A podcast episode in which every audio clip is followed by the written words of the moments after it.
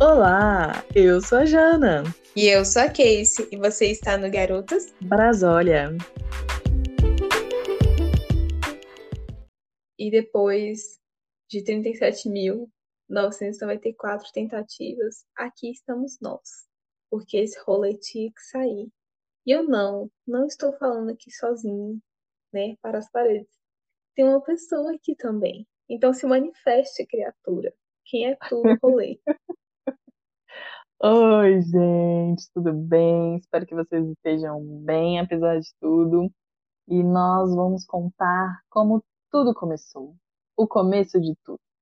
Pois é, né? Porque tudo tem início, meio e fim. E aí, já na pegada um pouco dark, gente, sim, eu sou fã de dark. O começo é o fim e o fim é o começo? Não interessa. É... Nesse contexto não interessa. Mas é que, bom, eu, a gente já falou no nosso take de entrada, mas a gente quer ser educado, né, amiga? Isso aí. Então, aqui quem fala é Casey Araújo. E aqui a Jana Cândida. Exato.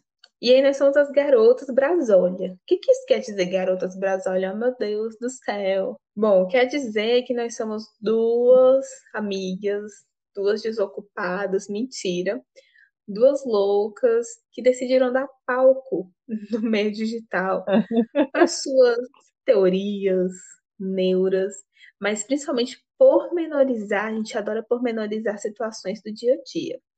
E a gente pensou, bom, a gente pode expandir esse universo e jogar essa conversa na roda digital. Então, cá estamos nós. Assim nasceu Garotos Brasólia. Mas teve todo um background, um contexto. Então é isso que a gente vai falar um pouquinho para vocês, né, Jana? Isso aí, gente. Achamos que o nosso universo era muito rico e ele tinha e a gente tinha que dividir com vocês. É, são tantas loucuras, tantas teorias que a gente precisava fazer com que chegasse até mais pessoas. Inclusive, queremos que vocês também deem opinião, mandem mensagem, contem casos do cotidiano, mandem as histórias, conversa com a gente, interagem com a gente. Hoje nós vamos falar como essa ideia surgiu, quando, quando começou, e a gente volta lá para 2017. Né, amiga? Puxa essa história. O que temos em 2017? Antes da gente entrar aí nesse redemoinho, né? Nesse buraco de minhoca, é, para você conseguir interagir com a gente, nós somos o Garotas Brasólia Pod no Instagram e somos o garotasbrasólia@gmail.com. Vai estar tá aqui linkado na descrição. Tô achando super chique falar isso. Mas esses são os meios de comunicação. E a gente também tem o nosso Instagram pessoal. Eu sou arroba Casey, K-E-Y-C-C-I. E Jana é? Arroba Jana Cândida. Exatamente. O que acontece? 2017 foi um ano turbulento, por assim dizer. foi um ano, não foi nem de altos e baixos, foi tipo de muito altos, muito baixos, ou então só de turbulência. Uhum. Então, o que desencadeou da gente pormenorizar, a gente já pormenorizava, amiga, pelo que eu me lembro, é, na época da faculdade, né? A gente conversava muito e tudo mais. Só que em 2017. Não, eu ia dizer isso, que eu acho que a gente começou realmente a problematizar as situações, voltar nas, nas questões mesmo e tudo a partir da faculdade. Acho que a gente já falava muito, sempre conversou muito ao longo do ensino médio e tudo, mas eu acho que isso se tornou mais evidente lá para a faculdade mesmo. Exato. Só que 2017 teve uma coisa bem específica, porque foi um ano de muitas descobertas, a gente conheceu muitas pessoas. Então ali a gente começou a pormenorizar assim, por esporte mesmo. E agora a gente está profissionalizando, criando podcast. Mas o que acontece? Em 2017, a gente foi num carnaval muito doido é, para Mozambinho. Quem não sabe, Mozambinho é uma cidade mineira ao sul de Minas Gerais. Quase assim, é, nossa, é bem perto de, de São Paulo. Então, eu, Jane, mais uma amiga, fomos passar o carnaval nessa cidade, que já tinha a sua fama de ser muito badaladinha na época de carnaval, então a gente foi. É um carnaval meio que de república, estudantil, e ter o carnaval da cidade mesmo. Então a gente comprou um pacote e se aventurou nesse rolê muito doido que a gente só conhecia é, um grupo de amigas do Rio de Janeiro. Então lá fomos nós, caímos na estrada. Cara, foram, foram 24 horas de estrada, amiga. Putz, grila. Na ida nem foi emocionante, né? A gente só queria que acabasse. Ah, só queria chegar. Gente, a gente saiu de Brasília, fomos para Ribeirão Preto. É isso, amiga? Foi. E de lá a gente pegou uma van para chegar em Muzambinho. A gente ainda pegou trânsito. Se eu não me engano, tinha um acidente também no, no meio da estrada. Eu sei que a gente saiu numa quinta-feira à noite de Brasília e chegamos lá, de fato, no lugar onde a gente ia ficar, na sexta-feira à noite. Então foi realmente um dia de viagem. Foi. E não, e pelo que eu sei, lá não chega avião. A não ser que chegue de jatinho, né? Coisa que não temos. e não tínhamos na época. Então a gente foi de ônibus, é, de, como a Jana já falou, de Brasília até Ribeirão Preto, e de lá a gente pegou uma vanzinha. É, outras pessoas pegaram um voo até Ribeirão Preto e de lá pegaram uma vanzinha para Moçambique. Chegamos lá, cansadas. Nossas amigas do Rio de Janeiro não tinham chegado. E aí, só o que nos restava eram outros três companheiros, porque, como é uma, um, foi um carnaval de república, eles dividiram os, os foliões em casas. A nossa tinha um nome, amiga, só que eu não vou lembrar de cabeça, não. Cada república tinha o nome de um país. Sim. Lembra, né? Sim. E aí. Sim, eu tenho certeza. Ah. Não, tô tentando lembrar o nome, mas. eu acho que eu não vou conseguir. É Honolulu. Ah, sim! Meu Deus. Nossa, era Honolulu. E aí, só quem tinha chegado eram uns três garotos que iriam ficar na nossa casa, que eram de 15 a 20 pessoas em uma mesma casa. Dessas pessoas só tinham chegado esses meninos, esses caras, né? Meninos, né? Anyway. E aí chegamos nós três. Bom, eu, particularmente, cheguei muito puta porque eu tava cansada. A festa de República não ia rolar naquele dia, porque tinha chovido, a estrutura ficou uma bosta. E eu estava cansada, eu estava arrastando minha mala para lá e para cá, não iria ter festa, estava com fome e só queria beber um goró e aproveitar uns funks. Então, assim, eu estava igual Lady Gaga, eu estava devastated, querendo desmaiar. Ai, amiga, eu tô rindo, mas é de desespero no nosso dia esse dia. E aí, bom, quem é bom de matemática, né? Quem é bom de química? Não sei porque eu falei química, que bosta. Mas quem é bom de matemática e é heteronormativo, a gente tá colocando uma didática heteronormativa, tá, galera? Se sintam todos abraçados aqui nessa casa chamada Garotas Brasólia. Mas aí 3 com 3 dá o quê? 6 ou 3 pares. E foi mais ou menos isso que aconteceu, né, Ana? Diga aí como é que foi esse rolê. Gente, tudo começou com esses três casais iniciais. Mas o que a gente pode falar desse carnaval? Teve muita emoção, teve treta. pra, basicamente, a gente acordava, é, almoçava, para aguentar. Tinha festa a tarde toda. Voltava para casa, né, para República, se arrumava, saía à noite e só voltava praticamente amanhecendo. Então, isso todos os dias. Para quem já fez, já passou, já curtiu o carnaval dessa forma, sabe que é praticamente uma dimensão paralela, né? A gente chegou na sexta, fez questão de chegar na sexta e foi embora na quarta-feira. Então, durante esses dias, é festa o tempo todo, bebida o tempo todo, é, fantasia o tempo todo e você tá lá unicamente para se divertir, para dançar e aproveitar. Então, real... e lá as pessoas não te conhecem. Então você faz tudo que dá na telha. E aí a gente já começou criando esses casais, então antes do que o resto da galera chegasse. Então já foi um bafafá no sábado de manhã. E a partir daí foi emoção atrás de emoção. E para quem também já se apaixonou no carnaval, nós somos ra as rainhas do amor de carnaval. E só quem já viveu um amor de carnaval vai saber o que isso significa. Amiga, o que você tem a dizer sobre a música carnaval? O que que isto rendeu? Histórias foram essas?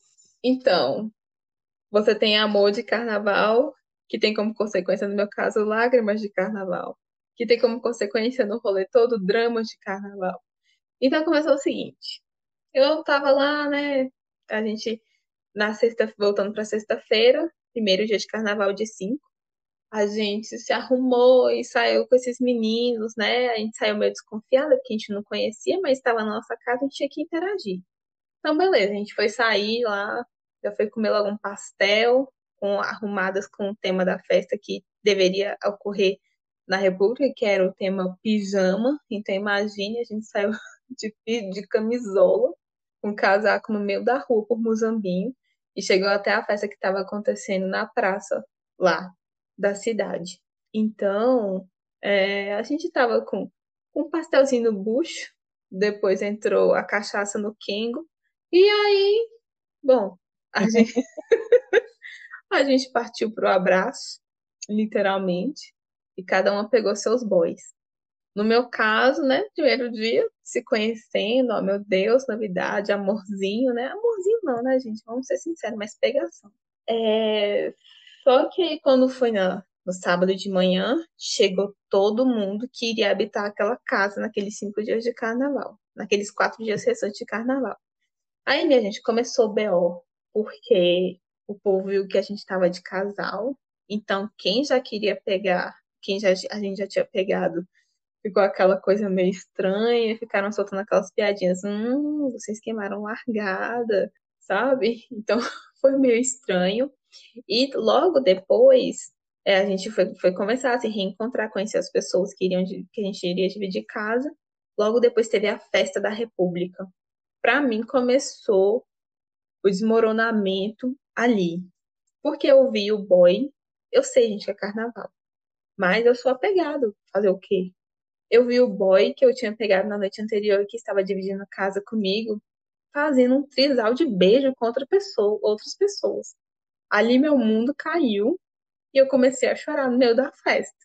Ali meu álcool já foi embora, né? Era como se eu não tivesse bebido. O drama já começou aí. Dando só um spoiler, foram cinco dias. O primeiro dia foi de amor, o terceiro, o segundo foi de ódio, o segundo de amor. Mentira. Mas, tipo assim, foi uma montanha de amor e ódio nesses cinco dias para mim. Então, eu, eu beijei, eu briguei, barraquei, dancei, rebolei, reconciliei. Então, se no primeiro dia rolava beijinho, no segundo rolava briga, no terceiro briga, no segundo be... no quarto beijinho, no quinto a gente já tava brigando e se beijando. Então, tipo assim, foi uma coisa muito doida. E, bom, eu não fui a única, né? A Jana vai contar o draminha que aconteceu com ela nesse carnaval também. Não, gente, mas no meu caso, ele foi mais, mais simples, porque foram três dias de loves, três, acho que foi isso, três ou dois, e depois eu levei um pé na bunda. É isso, meus amores, eu levei o pé na bunda de um amor de carnaval. Mas é isso, né, carnaval, tamo lá, a gente continua aproveitando. Mas eu achei meio pai, né, porque além de um pé na bunda, a pessoa começou a me ignorar, mas tudo bem, isso na mesma casa. Gente, pense bem, vocês, filhões de plantão, não sabemos como será nosso carnaval, nossos próximos carnavais, né? Mas pensem bem antes de arranjar treta com quem você está na casa, no carnaval, mesma casa. Às vezes não é legal, né? Não precisamos passar por todos esses dramas. E aí foram cinco dias amando e odiando esses seres, conhecendo outras pessoas, subindo no palco, tomando chuva, Gente, é uma coisa. Todo carnaval que a gente vai para Minas, chove. E chove torrencialmente. É muita lama. Conta pra gente, amiga. Nossa, esse foi o dia. esse foi um dia espetacular, porque assim, eu não uso muita maquiagem. Então, esse dia eu tinha que fazer uma maquiagem um pouquinho mais elaborada, porque minha fantasia era de gatinho. E era uma festa a fantasia, assim, fantasia real. Então, a nossa outra amiga me ajudou com a maquiagem, né? E eu já tava estressada, e ela falando, calma, Casey, calma, vai dar certo. A gente foi toda, né? toda melindrosa, fez a maquiagem, né? Toda arrumadinha. Quando a gente bota o pé para fora, literalmente, da casa, começa a chover. E aí, meu Deus do céu, a, a maquiagem foi por, por água abaixo. A gente, mas mesmo assim a gente entrou na festa, né? Não estamos nem aí, vamos entrar na festa, vamos curtir a carnaval. A gente entrou na festa, é, ficou um pouco embaixo da tenda que estava no espaço que estava acontecendo a festa, que era ao ar livre, mas tinha um espaço de tenda. E depois falou: quer saber, vamos se jogar. Nesse dia, no, era, era uma festa open bar, tá, gente? Nesse dia tava rolando, sei lá, shot de. Não tava rolando shot, não, era uísque, né, amiga? Era vodka. Era uísque, meu amor. Era uísque. Era vodka? Eu não lembro. Eu só lembro eu virando um copo de uísque, aí esquentou, né? Porque tava muito frio, o causa da chuva que a gente tava tomando, esquentou. Aí pronto. Como diz minha, mão, minha mãe, o diabo se soltou. E aí, minha filha, nossa senhora, imagina as mulheres estressadas, as mulheres irritadas com esses homens chatos. A gente tocou o terror nesse dia, literalmente. Eu quase perdi minha sapatilha na lama. Jana tentou invadir o palco, não conseguiu. E aí, e aí, o pior não, foi o pior, né? Que depois melhorou. O pior foi que eu comecei a. Quando eu, a gente voltou para casa da República, eu comecei a barracar com boy. E todo mundo escutando. E eu barracando, gritando na porta da casa, na sala, na cozinha, barracando. E eu, meu Deus do céu, eu tava fora de mim. Aí foi quando eu fiquei triste. nesse dia de chuva. Chorou. Chorou, porque detalhe, é, é, é batata. Se eu estou numa festa e ela é de carnaval, eu vou chorar. É assim, incrível. Eu sempre choro no carnaval. Eu não lembro se eu chorei no carnaval desse ano. Se eu não chorei, eu, eu fico meio um pouco triste em algum momento. Mas. Em algum momento bate a bad. Em algum momento bate a bad.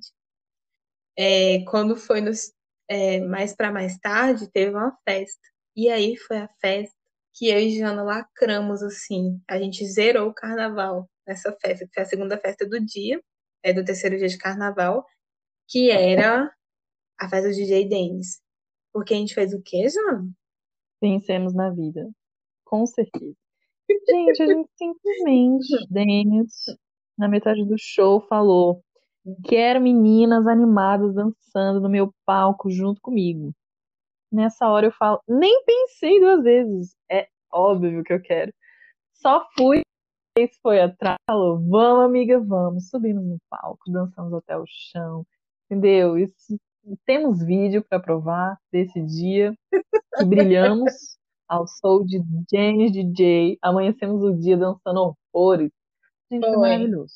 Mas Amiga, por que estamos contando toda essa história de um carnaval maravilhoso de 2017, cheio de romance, pé na bunda, mas também tem amor de carnaval que dá certo, né, amiga? Tem casais que saíram desse carnaval. Tem. Nós não demos muita sorte, nós não demos muita sorte, eu levei um pé na bunda, você rolou um, rolou um fight, mas teve uma amiga que saiu com, com boy, né? Deu é, certo. Deu certo, mas a gente não vai expor, não, que a gente não quer ver é. o processinho chegando agora. É, mas o que eu quero dizer é que o carnaval é isso, gente. É uma época maravilhosa, acontece tudo, principalmente quando você viaja, né? Uma explosão de emoções. Todas as pessoas que vão, que estão lá, todo mundo quer se divertir, quer loucurar, quer fazer tudo. Então, acho que toda vez que a gente vai no carnaval, assim, a gente volta com muitas histórias, com muita coisa. Foram cinco dias muito intensos. Simplesmente nós voltamos acabadas dessa temporada. Com certeza. E aí é que começa, né, amiga? O que, que a gente faz depois de cinco dias de carnaval voltando para casa? Então, foram cinco dias de carnaval é, fora de casa que você pode, pelo menos na nossa cabeça, a gente pensar, a gente pode fazer o que quiser, porque na quarta-feira de cinza a gente tá tirando nosso pezinho daqui voltando para Brasília com o rabinho entre as pernas. Mas a gente teve todo o tempo do mundo, ou seja, a viagem de volta. A gente dormiu um pouco, mas a gente conversou muito sobre o que tinha acontecido aqueles dias, cinco dias de carnaval insanos. E a gente começou a, a dissecar todos os dias, todas as situações que ocorreram. É, seja a gente com os boys, cada uma com seu boy, ou então a gente dando opinião de como tinha sido a interação da amiga com o, com o seu boy. Então a gente começou a avaliar muito isso. Mas não acaba por aí. Porque quando a gente chegou em Brasília, é, a gente ainda estava no fervo do carnaval. Então, a gente, não sei se a gente replicou inconscientemente, mas a gente quis ir para o fervo aqui de Brasília. Então, assim, ao mesmo tempo que a gente estava dissecando as histórias do carnaval, a gente começou a criar novas histórias aqui em Brasília. Então, isso só foi criando mais pano para manga para a gente ficar discutindo, pormenorizando, dando palco mesmo para as nossas loucuras, é, literalmente, né, indo para as baladas, ou dissecando as situações das baladas, dos, dos carnavais da vida. Mas só que depois a gente deu uma quietada, né, amiga? Parece que todo mundo virou adulto, todo mundo quietou, mas só que as lembranças então continuavam. Tinha as, as fases da vida adulta que a gente estava iniciando, seja ou finalizando um mestrado, que é o caso da Jana, então começando um novo emprego, que era eu. E aí a gente ficou um pouco mais quieta, por assim dizer. Mas só que a gente ainda continuou pormenorizando as coisas, continuou problematizando, conversando horas e horas e horas. Tanto é que a gente, né, começou a tomar gosto, a tomar vinho. E também começamos as noites de vinho, né, que era quando... Acho que nunca teve noite de vinho aqui em casa, né, Jana? Foi só na sua casa, né? Foi só na minha. Você ainda estava morando com os pais? Ainda não tinha saído de casa, né? Sim. Aí eu ia para casa de Jana, a gente ficava bebendo e conversando. Era bem tipo, não era boteco, né? Mesa de boteco. Era, era uma coisa mais finese. Mas adoro um boteco. Inclusive, quem quiser me chamar para um boteco depois da quarentena, me manda um direct. Aí. Aqui, ó, chama nós. Me chama que eu vou, hein? E aí, nessas noites de 20, começou a, a continuou loucurando sobre a vida, falando das novas situações e tudo mais. Eu tava namorando na época. Então, a gente virou uma pra outra e falou: Cara, a gente podia fazer um podcast, porque a gente também tava loucurando, tava escutando muito podcast. Aí a gente pensou: Caraca, acho que isso dá um podcast, hein? Bora fazer? E aí começou a se delinear essa loucura que vocês estão escutando agora. Então, lá atrás, depois desse carnaval, que a gente veio matutando tudo, depois evoluiu para as noites de vinho, e a gente conversava e dissecava cada coisa. A gente falou, gente, por que não? Sei lá, vai que as pessoas curtem, conversam com a gente, interagem com a gente, tem tanta coisa que a gente quer discutir, quer falar um pouco da nossa visão, da nossa vivência. Por que não? Só que isso foi lá atrás, então ainda demorou um tempo para a gente realmente colocar a mão na massa, tirar isso do papel. E aí chegou a pandemia, né, meus amores? Chegou a pandemia e com ela chegou a hora de pôr esse podcast para rodar. Então É a gente verdade. falou, amiga, lembra aquela época? Lembra aquela nossa ideia? Lembra aquele projeto de podcast? O que que você acha da gente tirar do papel? E aí tudo começou realmente, de fato, a andar. Então a gente pensou no nome, começou a planejar tudo. E aí realmente o nosso podcast nasceu. E esse é todo o começo. Sim, nasceu, a gente ficou quebrando cabeça em como fazer arte e como fazer edição. Eu acho que todo tipo de conhecimento é válido. E aí, nasceu. Nasceu, a gente quer saber a opinião de vocês.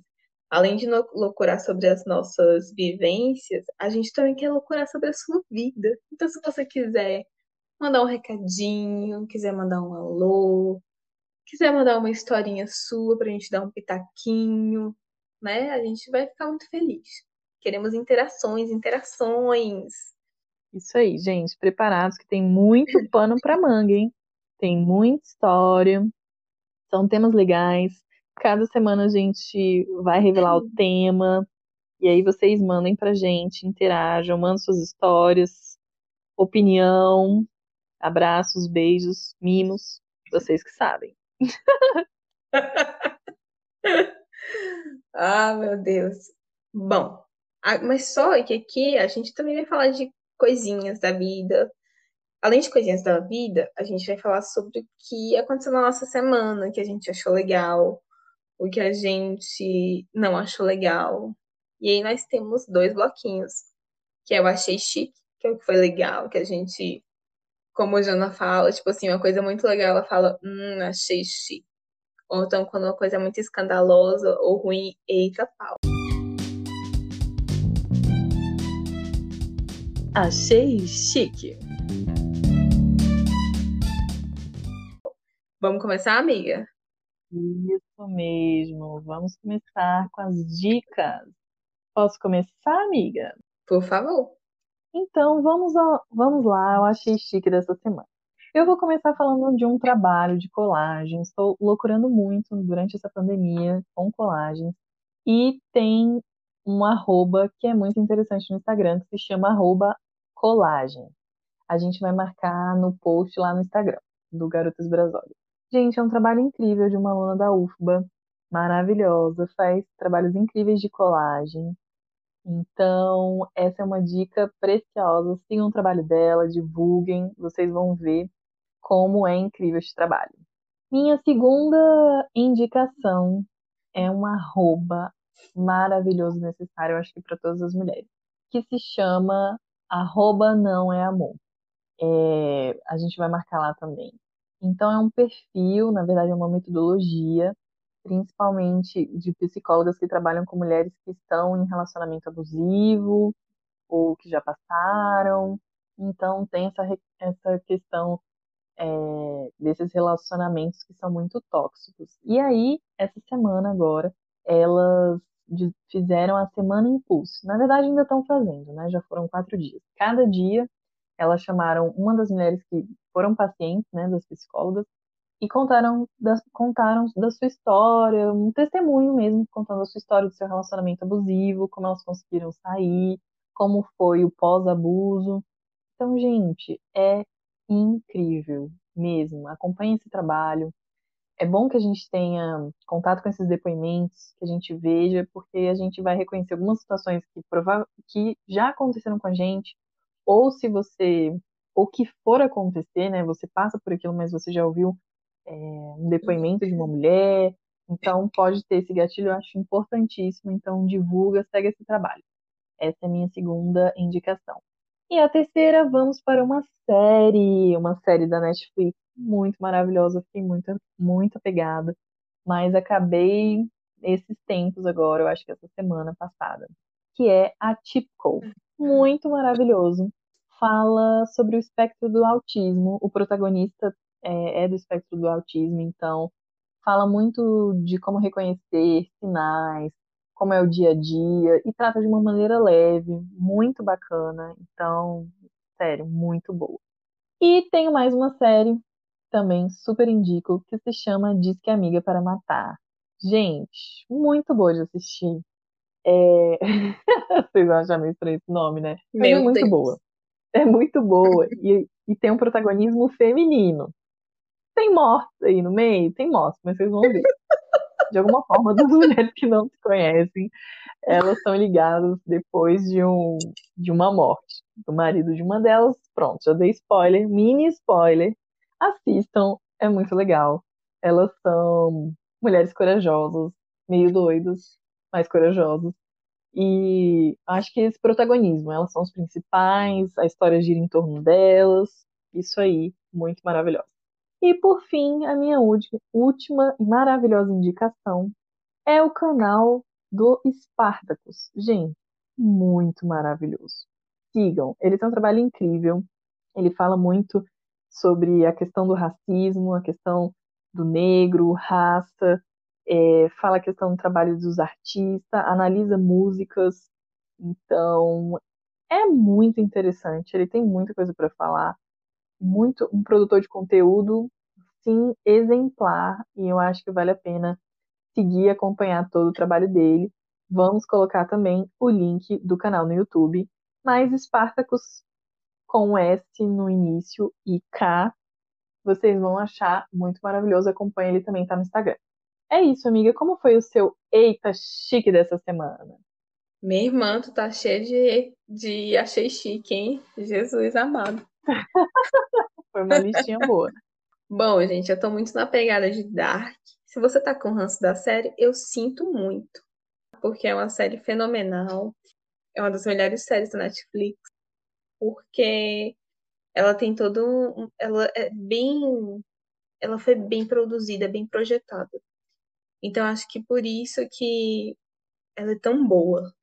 Mas se você tá com ranço do hype, bom, espera um pouquinho, deixa para assistir depois, eu te entendo, eu também tenho, tenho um ranço de hypes. Eu só não tô com ranço desse porque eu acompanho desde a estreia. Mas deixando esse disclaimer de lado, a questão é a seguinte: Dark estreou, né? Eu tava esperando essa estreia já fazia um ano.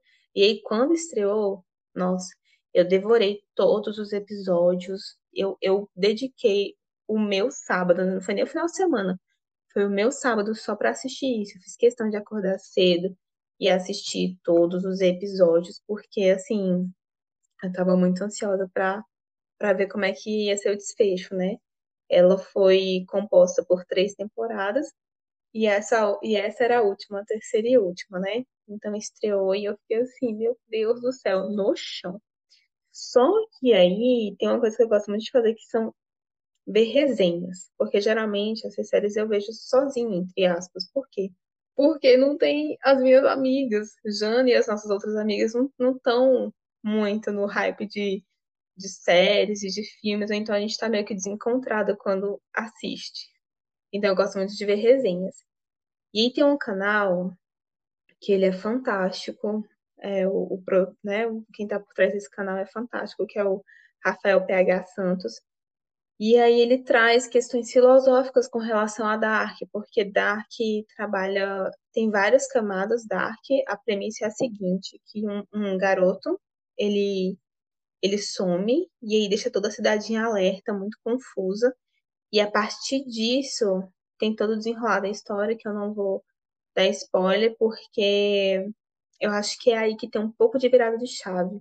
Porque quando Dark estreou, ela vendia como se fosse um suspense, não deixa de ser suspense, mas só que não é só isso, é, um, é uma coisa bem mais ampla. Então, é, Dark, ela tem uma coisa meio determinista, de livre-arbítrio, e o Rafael PH Santos, ele faz essa análise lindamente, lindamente, sobre, é, para a gente pensar um pouco fora da caixinha, sabe? Para sair mesmo da história, da para ir para nossa própria história de vida. Então é muito legal, recomendo muito tanto assistir Dark quanto assistir o vídeo que o, o PH Santos produziu. O link tá aqui na descrição. Vão dar stream na lenda, porque esse vídeo de resenha e análise ficou muito bem produzido. Só cuidado com os spoilers se você não assistiu. Meu segundo achei chique. Bom, é, eu tô meio que na pegada de enegrecer as minhas leituras.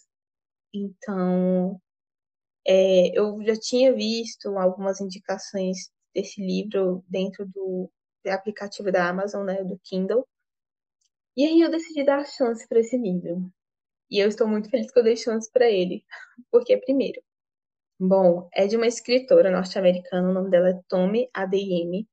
E aí, só para vocês terem um contexto, como esse livro é muito legal, pelo menos na minha opinião, mas eu acho que é bom para a gente expandir a nossa, sei lá, o nosso leque de opções de, de leitura.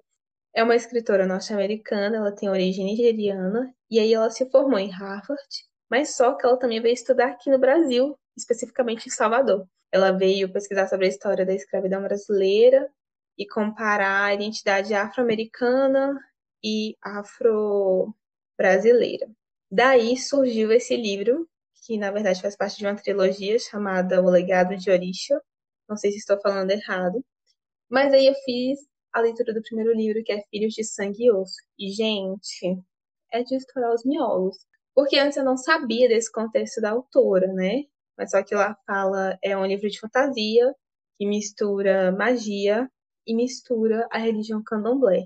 Então é muito incrível o enredo, porque é uma sociedade, os personagens vivem numa sociedade totalmente negra, e dentro dessa sociedade negra tem as suas particularidades, né? Tipo, colorismo. Então, lá, quem é mais claro é, tem mais poder e dinheiro. Quem é mais escuro tá ali na, na base da pirâmide, né? É mais pobre. Então, é interessante como, como é trabalhado esses conceitos, mas também é legal ver uma escrita mais diferenciada, né? Que a gente sempre tá atrelando fantasia com pessoas brancas e tudo mais. Então, você ter só personagem negro é muito legal. Ainda mais na questão de identificação e representação. Eu acho que a criança consegue se identificar bem mais com isso, a criança ou o adolescente. E o meu terceiro achei chique é uma música que faz parte da trilha sonora da terceira temporada de Dark. Que, cara, tipo assim, é uma delícia. Ela tem um lado meio sombrio, mas um lado meio aconchegante. Você fica totalmente imerso na voz do cantor, no, no instrumento que é usado. Então, é muito gostosinha. É, eu não sei se eu vou falar certo, porque o nome é muito diferente. É o Azaf Avidan, e a música é The Labyrinth Song. Então, eu aconselho muito que vocês façam essa busca aí nos streams, porque é uma música muito gostosinha se você gosta de sentir uma coisa meio sombria, meio aconchegante ao escutar músicas.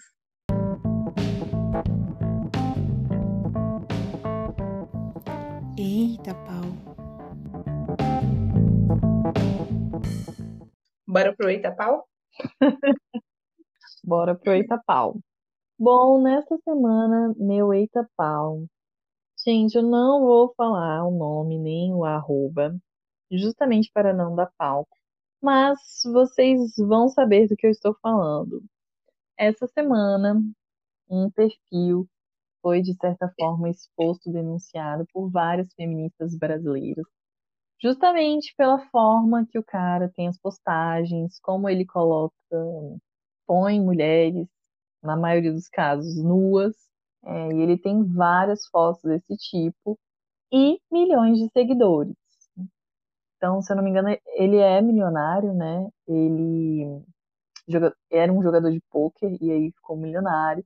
E aí muito conhecido por excessos, tipo festa, bebida, drogas, tudo, muitas mulheres e tudo isso. E aí essa semana, pelo menos eu não conhecia, e aí essa semana estourou no Instagram, várias mulheres fizeram repostagem e tudo.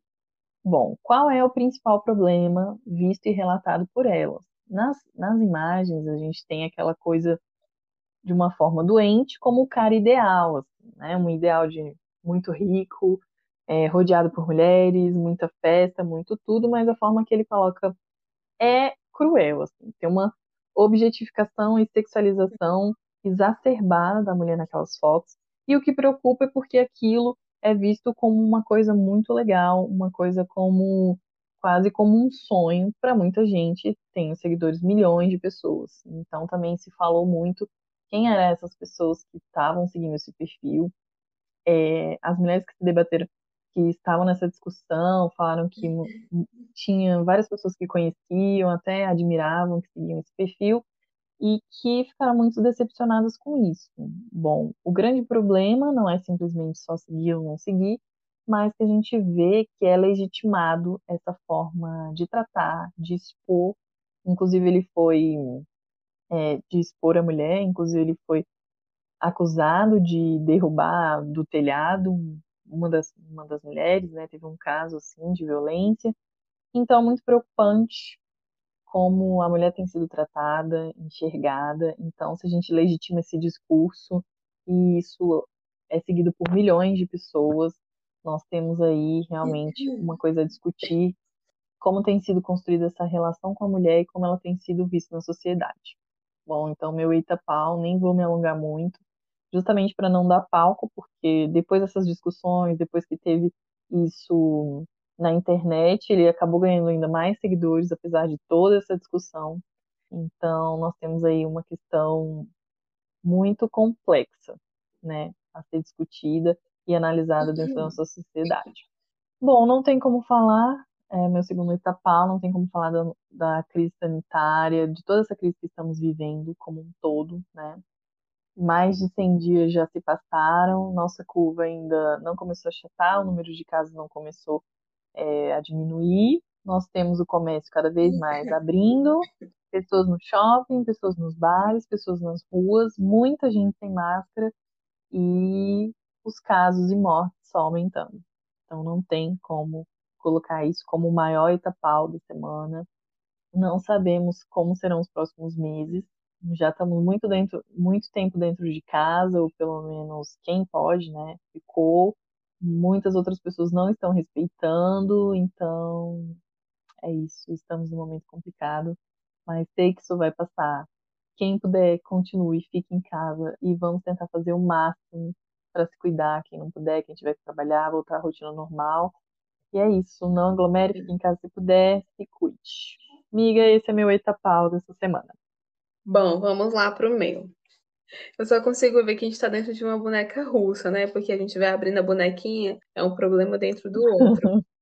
Então, a gente tem uma crise sanitária, que é o, o Covid-19, mas só que a gente também está em meio a uma crise política, porque, na verdade, a gente está sofrendo um desgoverno que coloca é, em perigo todo mundo. Parece que coloca em perigo todo mundo de forma totalmente proposital. E aí, é, várias questões estão sendo, estão sendo vistas. E uma pauta que está batendo bastante é a questão do racismo, né? A gente está tendo manifestações antirracistas porque tiveram estopins tanto nos Estados Unidos e, e veio um pouco para cá, porque, bom, algumas situações são similares. E é, um caso específico que aconteceu foi do novo ministro da Educação, que está dentro da crise política esse vai e vem de ministro e tudo mais. E a gente, né, vivendo aqui em Brasília, assistindo noticiário, não tem como não falar um pouquinho de política mesmo sem saber.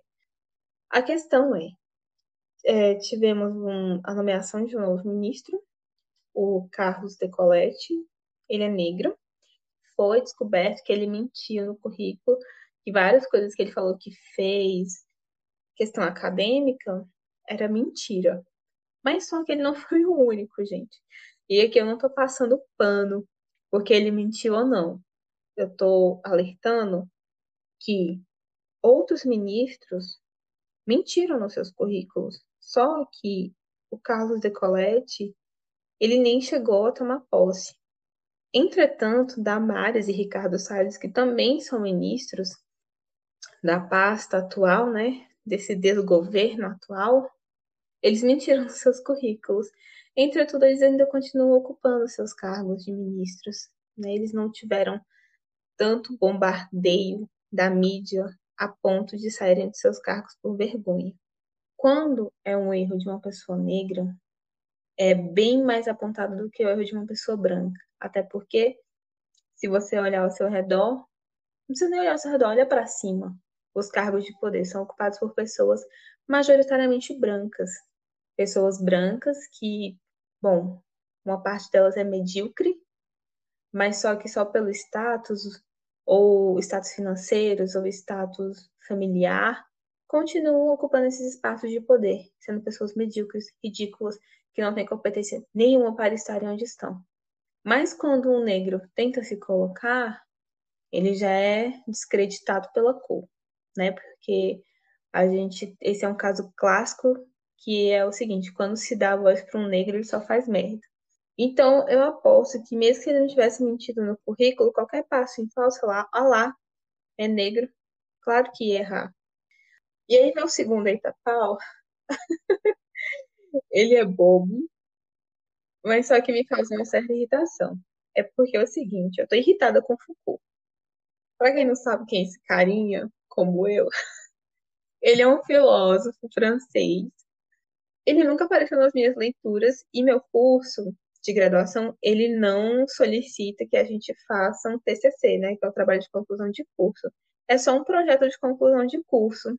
Então, assim, é, eu não tive tão uma carga pesada de leitura para fazer esse projeto, como é demandado de um TCC.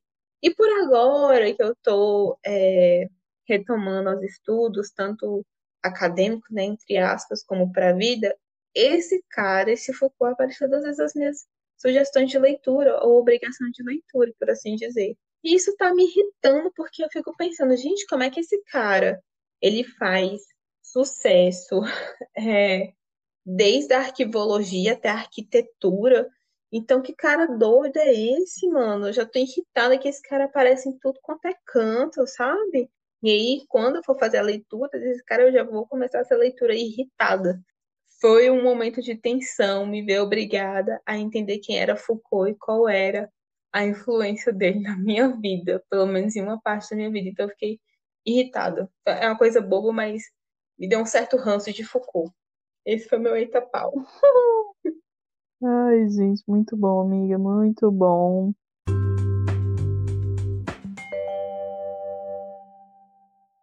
Pois é, estamos vivendo assim, são semanas de intensas, né? Ao mesmo a quarentena, acho que se a gente pudesse resumir, são semanas intensas, muita coisa acontecendo, bomba, é, eita atrás de eita na, na, crise sanitária, na crise política, na crise do nosso país, é, da doença em si, né, dos casos do, do contágio, as coisas que estão acontecendo, realmente o mundo está meio de pernas pro ar. Mas a gente também tem que enaltecer o trabalho, as pessoas incríveis que têm trabalhado, que têm dado voz a causas tão necessárias e importantes. E é isso, a gente também quer saber sugestões de filmes, séries, trabalhos, arrobas que vocês acham relevantes, que tem um trabalho, que tem uma história para contar. Manda pra gente, marca pra gente também.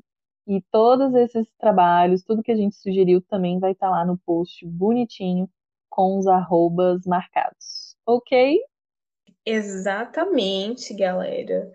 É um momento complicado que cada dia que a gente acorda parece que tá pior. E são nesses momentos que a gente tem que ter nossas válvulas de escape, tem que ter nossos momentos de autocuidado. Escapismo é bom às vezes. A gente tá um pouquinho aqui para ajudar, tá um pouquinho também para problematizar, mas sempre num, numa roda de conversa. Não é roda, né, amiga? Porque só são duas pessoas, vai formar uma roda bem vazia. Mas a gente está aqui nesse, nesse rolê. Isso, essa é a palavra certa. A gente está aqui nesse rolê para conversar um pouco de futilidade, conversar um pouco de coisa séria. E eu acho que nesse balaio de gato vai sair alguma coisa muito boa. A gente quer muito ouvir vocês, quer ter a participação de vocês. Isso aí, gente. Então é isso. É, espero que vocês estejam bem na medida do possível e compartilhem a história de vocês, compartilhem o que vocês acharam do nosso episódio. Manda tudo pra gente. Fechou o episódio? Fechou! Uhul! Até a próxima! Então a gente vê vocês aqui toda quarta-feira, às 11 horas no seu stream preferido ou aquele que, bom, parece mais bombado, né? Então, beijo, vemos vocês quarta-feira que vem. Tchau, Jana! Beijos e até! ahead.